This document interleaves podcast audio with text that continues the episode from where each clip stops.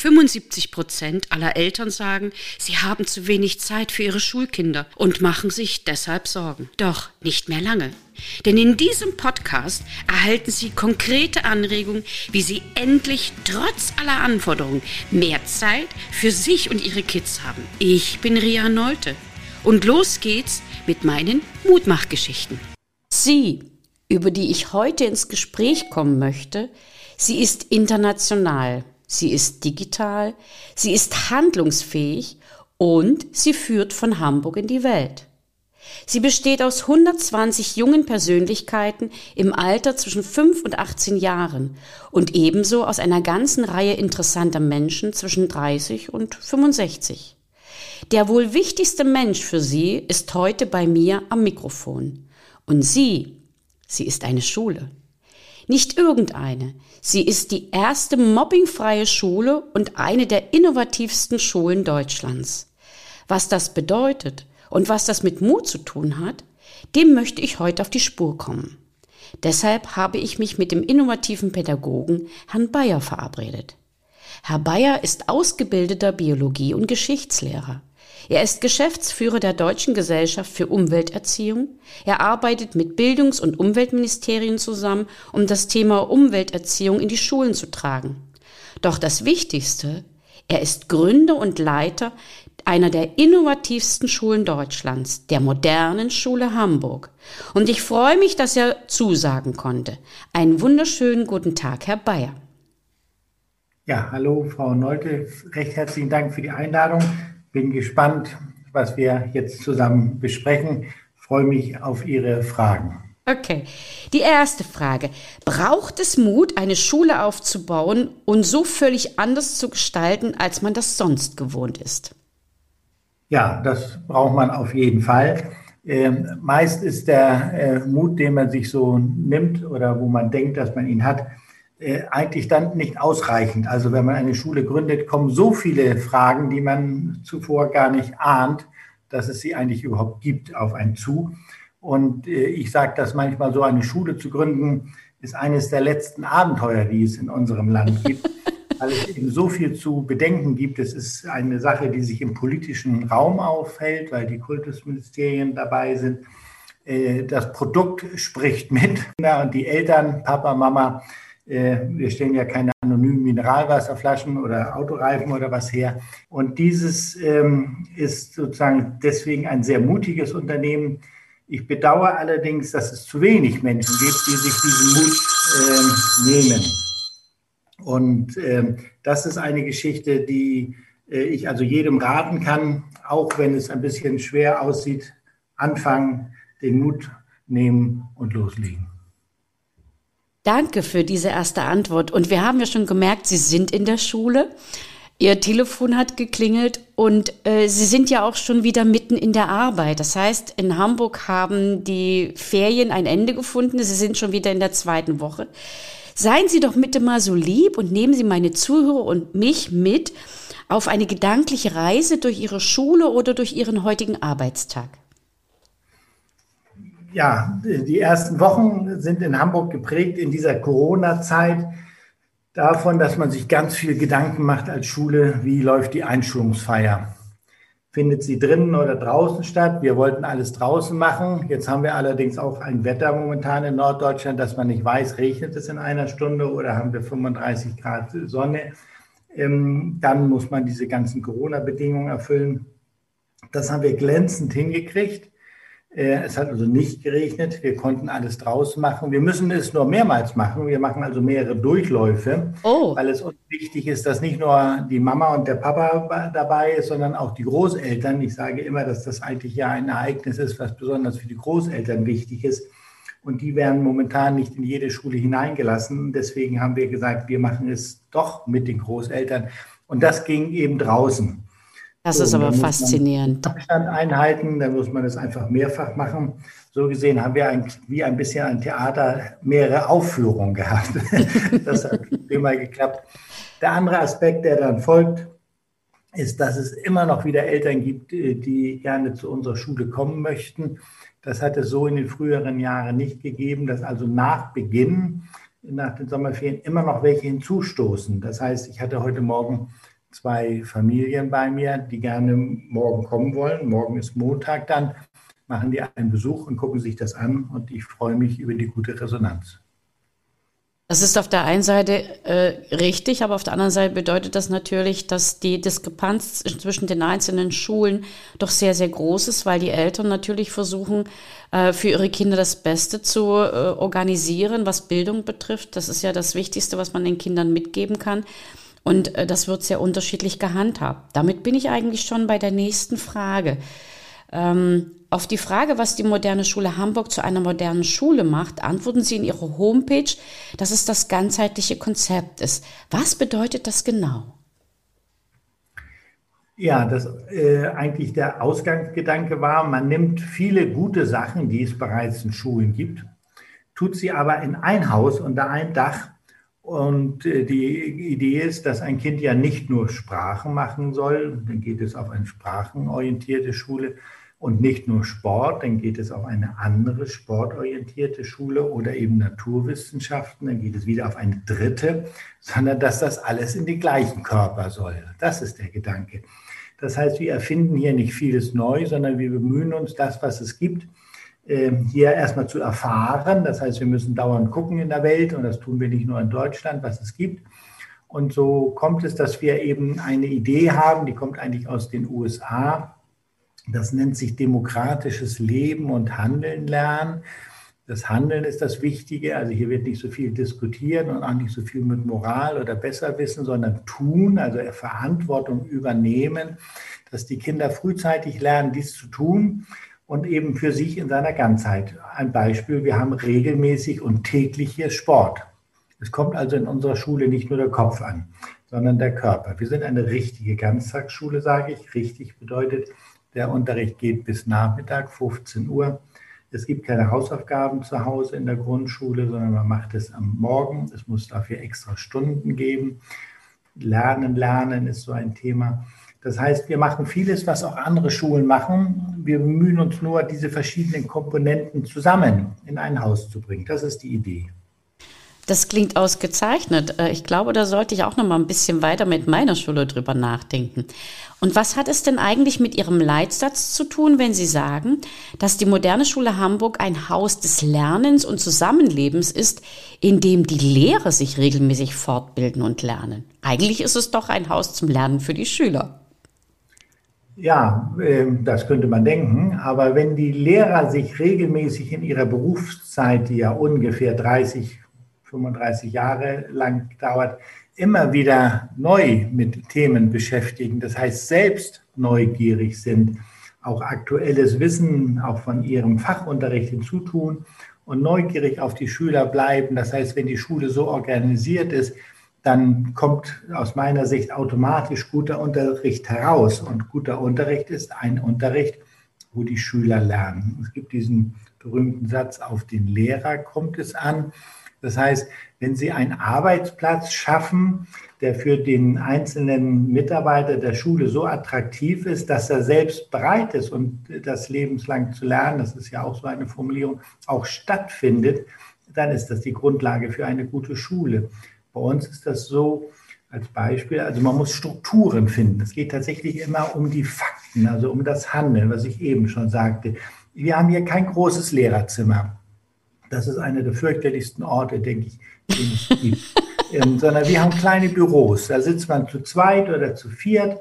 In diesen Corona-Zeiten beispielsweise gab es bei uns überhaupt keine Sorgen mit diesem Corona, weil es gar nicht diese Hotspot-Lehrerzimmer gab. Wir haben ganz viele Zimmer mit Fenstern und öffnet das. Man hat da immer seinen Partner. Und in dieser Arbeitsatmosphäre findet der Lehrer auch über den Tag seine Ruhe.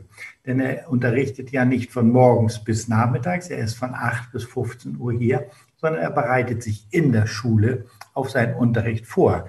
Das heißt, wenn er nach Hause kommt, umgedreht, hat er frei. Braucht zu Hause auch. Das ist ja sehr interessant. Und so schafft man schon für seine Mitarbeiter eine Atmosphäre, die ihn ja eigentlich willkommen heißt. Ähm, umgedreht bedeutet das, die Schule gibt dafür Geld aus, denn das sind ja unsere Quadratmeter, die uns quasi wegfallen. Aber das ist eine bewusste Entscheidung. Und so freuen sich die Lehrer, dass sie viele andere Lehrer sehen. Wir sind ein richtiges Schulteam. Wenn man da ist, sieht man sich. Wir sind auch fast nur Vollzeit beschäftigte Lehrer hier. Und damit bereitet man sich gemeinsam auf Neues vor. Herr Bayer, ich finde das, was Sie jetzt gerade dazu sagen, äh, faszinierend, weil auf der einen Seite ist es auch für mich ganz doll wichtig, dass ich immer wieder dazu lerne und ich lerne auch von Schülern. Und gleichzeitig äh, versuche ich das schon seit vielen Jahren, in der Schule meine Vorbereitung zu machen, um eben zu Hause auch mehr Zeit für andere Dinge zu haben. Und ich finde es sehr, sehr schlimm, wenn Lehrer am späten Abend noch arbeiten müssen, weil eigentlich sind wir dann kaum noch in der Lage dazu, konzentriert zu arbeiten. Und wenn das an Ihrer Schule so gehandhabt wird, ich würde gerne zu Ihnen kommen und mit Ihnen arbeiten. Aber unter einer nächsten Frage, die ich habe. Ähm, Sie haben eigentlich schon ein bisschen in diese Richtung äh, formuliert, aber könnten Sie uns vielleicht eine kleine Mutmachgeschichte erzählen, die deutlich macht, wie die Unterschiede sich auswirken? Für den Schüler meinen Sie, nicht? Ähm, äh, für den Schüler kann man sagen, kann man das vielleicht am besten sehen, wenn ein Quereinsteiger, also ein Schüler, der mitten in der Schule, in der dritten Klasse oder in der sechsten Klasse die Schule gewechselt hat und dann zu uns gekommen ist. Ähm, jetzt gibt es in der Grundschule ja für die Eltern immer das Erlebnis, dass sie ja ihr eigenes Bild von ihrem Kind haben und mit der Schule nun erstmals auf eine Institution treffen, im Unterschied zum Kindergarten, die so ganz eigene Sicht auf das Kind hat und dann manchmal auch sehr erschrocken sind, dass diese Sicht sich von dem, was Mama und Papa gedacht hat, unterscheidet. Und dann gibt es bei uns immer sehr schnell, wenn irgendwas schwierig ist, die Situation, dass das Kind dann diagnostiziert wird. Also es wird in irgendein Raster gesteckt. Ja, ja. Und ähm, da gibt es so eine Geschichte, dass ich mich erinnere, das ist jetzt sozusagen eine kleinere Situation, dass ein Kind gekommen ist in der zweiten Klasse und beim Logopäden äh, gewesen ist, regelmäßig äh, und dort Hilfe bekommen hat. Ja. Und äh, auf dem Treppenhaus im Flur ist vier Wochen nachdem das Kind bei uns gewesen ist, plötzlich die Mutter auf mich zugestürmt und hatte gesagt, dass sie ganz glücklich wäre und was ich denn nun mit ihrem Jungen gemacht hätte. Ich war ein bisschen perplex, muss ich Ihnen gestehen, weil ich jetzt dachte, jetzt ist irgendwas schiefgegangen. Das ist natürlich auch manchmal so, wenn jemand neu kommt, ja. weiß man nicht genau, welche Wünsche diese Eltern haben. Ähm, so, also es war ganz anders. Der Logopäde wurde aufgegeben, der war nicht mehr nötig. Oh, okay. Das ist sozusagen äh, schon fast erstaunlich und fast verwundert. Das heißt, wenn ein Kind sich richtig wohlfühlt, angenommen fühlt und auch von seinen Klassenkameraden angenommen fühlt. Das ist auch etwas beim Schulwechsel, dass manche denken, oh, ich bin erstmal der Ausgestoßene. Mhm. Bei uns werden die Neuen immer sehr aufgenommen, weil eben die ganze Atmosphäre der Schule ein bisschen offener ist, auch die Haltung der Klassen, dass dieses Kind so viel äh, Freiraum offensichtlich bekommen hat, dass diese sprachlichen Probleme natürlich noch nicht weg waren, aber sie waren eben so weit weg, dass es im Alltag, ähm, äh, sozusagen im Schulalltag behandelbar war. Und deswegen brauchte man diesen besonderen Unterricht am Nachmittag nicht mehr. Also das ist so ein, eine ganz Mini-Geschichte, wo man sagen kann, eine gute Schule kann fast sowas ein bisschen heilen, denn ähm, es ist ja sehr viel, was im Kopf einfach auch schief läuft und die Erwartung der Eltern äh, an die Schule, da ist auch sehr viel Unsicherheit Schulen haben sich ja sehr verändert im Vergleich zu 20, 30 Jahren vorher, dass die Eltern auch manchmal nicht genau wissen, was jetzt richtig und falsch ist. Und äh, äh, da ist, glaube ich, eine Schule, die sehr viel Kommunikation macht, also sehr viel mit den Eltern spricht. Das ist bei uns eben die Möglichkeit, weil die Lehrer auch im Haus sind. Das heißt, wenn die Eltern ihre Kinder abholen, die kleinen Kinder, dann kann man noch mal das ein oder andere Wort mit dem Lehrer wechseln. Und das hilft, Mama und Papa natürlich sehr, dass gar nicht eine große Sorge entsteht. Ne? Vieles entsteht, weil Unsicherheit da ist. Das ist eine total schöne Mutmachgeschichte, weil sehr häufig heißt ja, Schule macht krank und hier macht Schule gesund und genau das sollte es wahrscheinlich auch sein. Aber in diesem Zusammenhang habe ich eine nächste Frage, die mich interessiert und auch meine Zuhörer. Welche Möglichkeiten haben Eltern konkret bei Ihnen mitzuwirken und mitzugestalten? Zunächst ist es wie an jeder Schule. Es gibt äh, eine Elternversammlung, also Elternabend, gibt einen Elternsprecher Und dann gibt es das auch für die Schule. Grundsätzlich ist es so, weil wir eben eine private Schule sind, haben die Eltern noch mehr Möglichkeiten. Sie haben ja eine unmittelbare Beziehung mit der Schule und auch die Schule selbst ähm, kann mehr entscheiden. Also der Schulleiter in einer Privatschule hat mehr Möglichkeiten, etwas zu entscheiden, also für die Schule in der Gesamtheit auch auf den Weg zu bringen, als der von einer Staatsschule. Das ist klar. Auf jeden Fall, er muss es tun, sage ich mal so. Ähm, und ähm, das andere ist, wenn Eltern ein Interesse haben, inhaltlich in irgendeiner Form mitzumachen, dann dürfen sie das auch. Also wir haben hier jemanden, der hat ähm, schon mal als Elternteil bei Englischunterricht für Förderkinder etwas gemacht. Ein anderer macht was für naturwissenschaftlichen Unterricht, weil der so technikinteressierter Papa ist. Der, der gibt uns einfach Zeit. Das muss man eigentlich sagen. Ja. Ähm, natürlich braucht man immer Geld, aber das Wichtige ist, was Eltern geben können, ist ihre Zeit. Und wenn sie das in die Schulgemeinschaft einbringen, äh, dann muss man ja umgekehrt sagen, Lehrer wissen nicht alles, was man ja manchmal denkt oder hört. Aber es ist ja nicht so. Das heißt, man freut sich über Sachverstand, wenn der von außen in die Schule kommt. Und das äh, hilft uns sehr und das nehmen wir gerne an. Das ist natürlich äh, auch bei mir immer eine ganz wichtige Sache. Ich habe den Schülern mal gesagt, wenn ich in Wirtschaft, Arbeit, Technik unterrichte, ich war in der Schule, habe studiert und bin wieder in die Schule gegangen. Ich kenne die Wirtschaft da draußen eigentlich nicht und soll euch erklären, wie man sich bewirbt und wie man sich für die wirtschaftlichen Situationen vorbereitet. Und dafür brauche ich den Sachverstand von anderen Menschen oder ich muss eben mir mal die Möglichkeit suchen, über den Tellerrand hinwegzuschauen. Und wenn das Eltern können, ist das eine faszinierende Sache. Wie sehen Sie das eigentlich, wenn sich jetzt eine Initiative oder ein Pädagogenteam auf den Weg machen würden, um eine neue, moderne Schule zu gestalten, zu gründen? Welche Tipps würden Sie den Kollegen und vielleicht auch diesem Initiativteam auf den Weg geben? Ja, da gibt es wahrscheinlich einen großen Fächer an möglichen Ideen. Ich würde vielleicht erstmal sagen, wenn man weiß, wo man hin will, also wie ist mein Einzugsgebiet? Was für Interessen und was für Möglichkeiten hat die Region, der Stadtteil? Was brauchen diese Eltern? Denn ich muss jetzt sagen, diese Schule, die wir gebaut haben, die ist für uns natürlich ganz toll, die haben wir jetzt für Hamburg gebaut und hier funktioniert sie auch prima. Ähm, woanders würde ich eine andere bauen, ein, also das Profil ein bisschen anpassen auf die Eltern. Frühzeitig haben wir hier noch vor der Schulgründung ähm, äh, öffentliche Vorträge gehalten über diese Idee, eine Schule zu gründen und auch über das Konzept. Und da war ganz wichtig, wie das Publikum, also Eltern, darauf reagieren. Dass man ganz offen ist und nicht jetzt sein Ideal vom Schreibtisch in die Wirklichkeit bringt, sondern dass man ganz viel Zuhörer hat, denn die Eltern haben quasi ihre Fragen und das muss miteinander zusammenpassen. Dann braucht man ähm, immer ein paar Mitstreiter, das muss man ehrlich sagen, weil eben so Gründung nicht einfach ist, die hohe Kompetenzen in bestimmten Bereichen von der Arbeitswelt haben. Also ob es ein Bauantrag ist, ich sage mal sowas Profanes. Ja. Ähm, wenn man eine Schule gründet, das muss, darf man nicht vergessen, dieses Schulhaus ist ein Sonderhaus.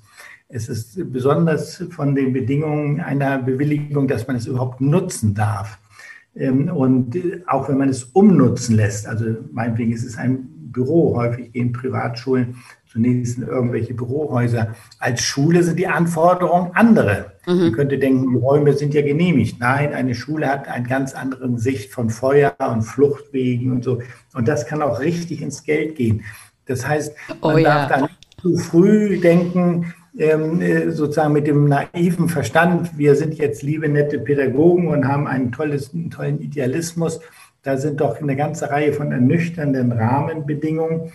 Und ich weiß von viel Schulgründungen, ich weiß es jetzt nicht aktuell, aber von früher, als wir das hier begonnen haben, dass weit die größte Anzahl von Initiativen, eine Schule zu gründen, nicht zur Verwirklichung kommen. Ich glaube, erheblich weit über 50 Prozent. Das heißt, eine Schule zu gründen in Deutschland ist ehrlich, ehrlich schwer. Und da muss man zweimal nachdenken und dann ist aber trotzdem tun. Nochmal diesen Mut, das hatten wir vorhin schon, mhm. den würde ich gerne jedem weiter äh, zugestehen. Aber am Anfang lieber zwei, drei Menschen, die so aus dem Bereich von Wirtschaft einfach was kennen, auch mit Geld umgehen, Bilanzen machen. Das darf man nicht unterschätzen. Ich habe da eine ganz tolle Geschichte am Rande, die dazu passt. Ich habe mal eine Weile Theater gemacht und ich sollte mich darum kümmern, dass da eine Bühne entsteht mit einem Vorhang. Und ich dachte, ach, das ist überhaupt kein Problem. Äh, kaufst du schön Stoff irgendwo und dann machst du da, und dann sagte irgendjemand, nein, der Stoff muss nicht brennbar sein. Ich sage, wann gibt's, seit wann gibt es den Stoff, der nicht brennbar ist? Ja, ihn gab's ihn, aber der war das zehnfache teurer als den Stoff, den ich eigentlich benutzen wollte. Und dann haben wir natürlich ganz, ganz tief runterrechnen müssen und haben geguckt, wie wir jetzt mit minimalen Aufwand trotzdem noch eine Bühne hinkriegen. Aber das war für mich das erste Erkennt oder die erste Erkenntnis, dass Schulen anders eingerichtet werden müssen, als man das so privat kennt. Und äh, das habe ich bis dato nicht gesehen. Also ich weiß sehr genau, zumindest in kleinen Details, was Sie jetzt gerade gemeint haben. Und ich glaube, das wissen die meisten Menschen nicht. Und man sagt dann immer, ach naja, man kann doch einfach mal ganz schnell da was reinstellen. Nein, man darf eben nicht. Und das ist immer diese Situation, dass dann sehr viele Initiativen hinten runterfallen, weil man von vornherein sich ausgebremst fühlt. Das sehe ich ganz genauso. Ich gebe, Ihnen mal ein, ein, kleines anderes Beispiel, was nur den Unterschied zeigt. Wenn man einen Schulhof hat, dann freut man sich, wenn man Fahrgeräte hat. Dann sagen die Eltern, oh, wir haben hier noch im Keller von unserem Jungen, der ist inzwischen groß, den Roller, den gebe ich ihm. Mhm. So, dann sind die Eltern und kommen sie eine Woche später und wundern sich, dass der kaputt ist. Denn die Schule ist quasi wie Stiftung Warentest. Es finden dann am Tag äh, ganz viele Nutzer diesen Roller und der wird in der Schule, in der Gruppe, der Gemeinschaft auch anders benutzt, als wenn ein Kind einsam äh, im Vorgarten fährt. Ja. Das heißt, ein Roller in der Schule, der kostet ungefähr, ich glaube, das fünf- bis sechsfache von dem Preis, was der tollste Roller äh, ist, den die Familie sich kauft. Er sieht ganz robust aus und hält dann auch lange. Mhm. Bloß das ist auch wieder ein Kostenfaktor. Ja. Und das sind viele, viele Kleinigkeiten. Den Vergleich finde ich sehr, sehr schön. Die Schule ist wie Stiftung Warentest. Das finde ich gut. ähm, Herr Bayer, ich habe jetzt eine letzte Frage. Das ist also die letzte Frage für unser Interview heute, obwohl ich eigentlich Sie noch viel mehr fragen würde und mich ganz gerne mit Ihnen weiter unterhalten würde. Was wünschen Sie sich zum Schluss für Schüler und Schule in unserer heutigen Zeit? Und vielleicht auch als Pädagoge? Da würde ich auch gerade jetzt im Zusammenhang mit dem, was wir mit dem Coronavirus erleben, sagen, wir müssen äh, dazu kommen, dass viel mehr Entscheidungsmöglichkeiten vor Ort stattfinden. Das heißt, jedes Schulhaus, jede Schülerschaft ist unterschiedlich. Wir müssen von den Ministerien oder Verwaltungen sozusagen das Ziel genannt bekommen. Also ob es jetzt Rechnen oder Schreiben ist oder Gesundheit, ein mm, Ziel. Mm. Und dann müssen wir äh, die Auflage bekommen, dieses Ziel zu erfüllen. Da würde ich auch sehr tough sein, habe ich nichts dagegen. Ähm, also wenn es nicht erfüllt wird, muss man nachsteuern und das auch kontrollieren. Aber die Freiheit vor Ort, die Wege zum Ziel, darum geht es, die Wege unterschiedlich zu ja. gehen.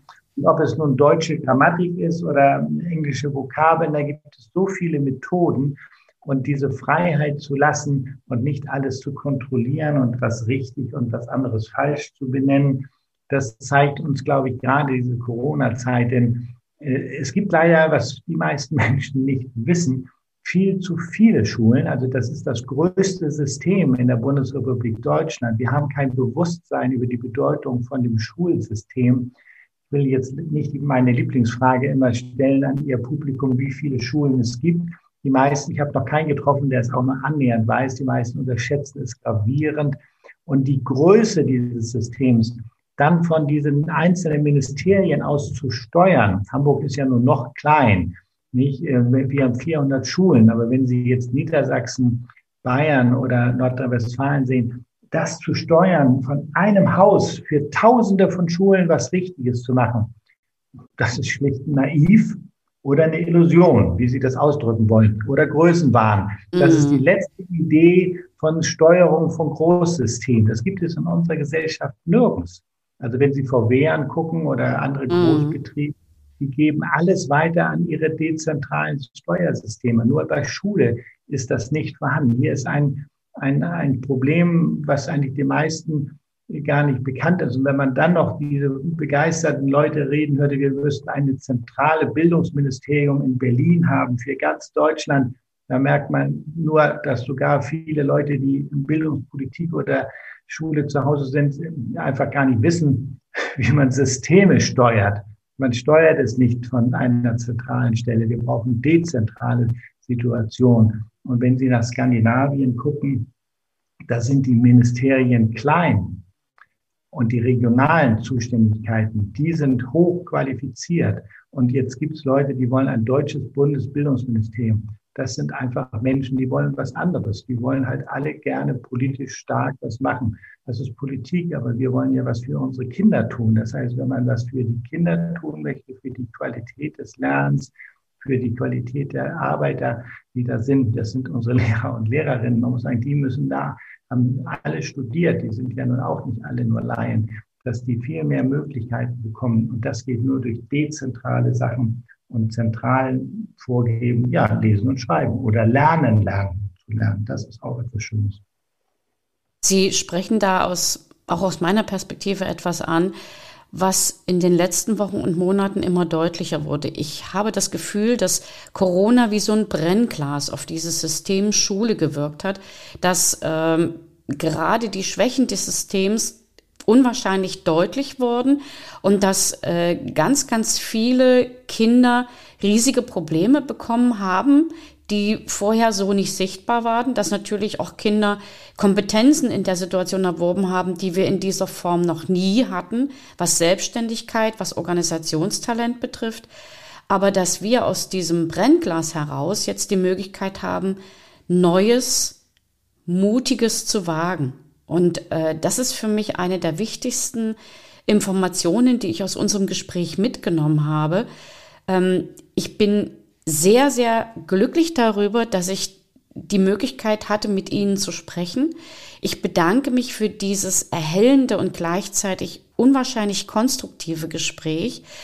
Und Ihre Gedanken bewegen mich sehr. Ich denke, dass ich da vielleicht auch noch in einigen Richtungen mich noch mit anderen Kollegen oder mit anderen Pädagogen unterhalte und da auch weiter denke und über den Tellerrand schauen kann.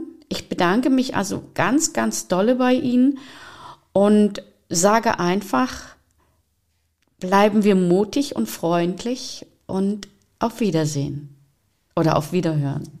Ich bedanke mich bei Ihnen, Frau Leute. Es war sehr äh, angenehm. Die Zeit äh, ist verflogen. Ich gucke gerade auf die Uhr. Nee, das war alles sehr schön. Ich freue mich, dass Sie mich eingeladen haben und äh, bedanke mich recht herzlich und ich hoffe, dass die Zuhörer auch äh, angenehmen Eindruck haben. Dankeschön. Und das war sie schon wieder, die extra Portion Mutmachgeschichten. Und wie immer, ich freue mich auf Ihre Rückmeldung an podcastrino.trianolte.de.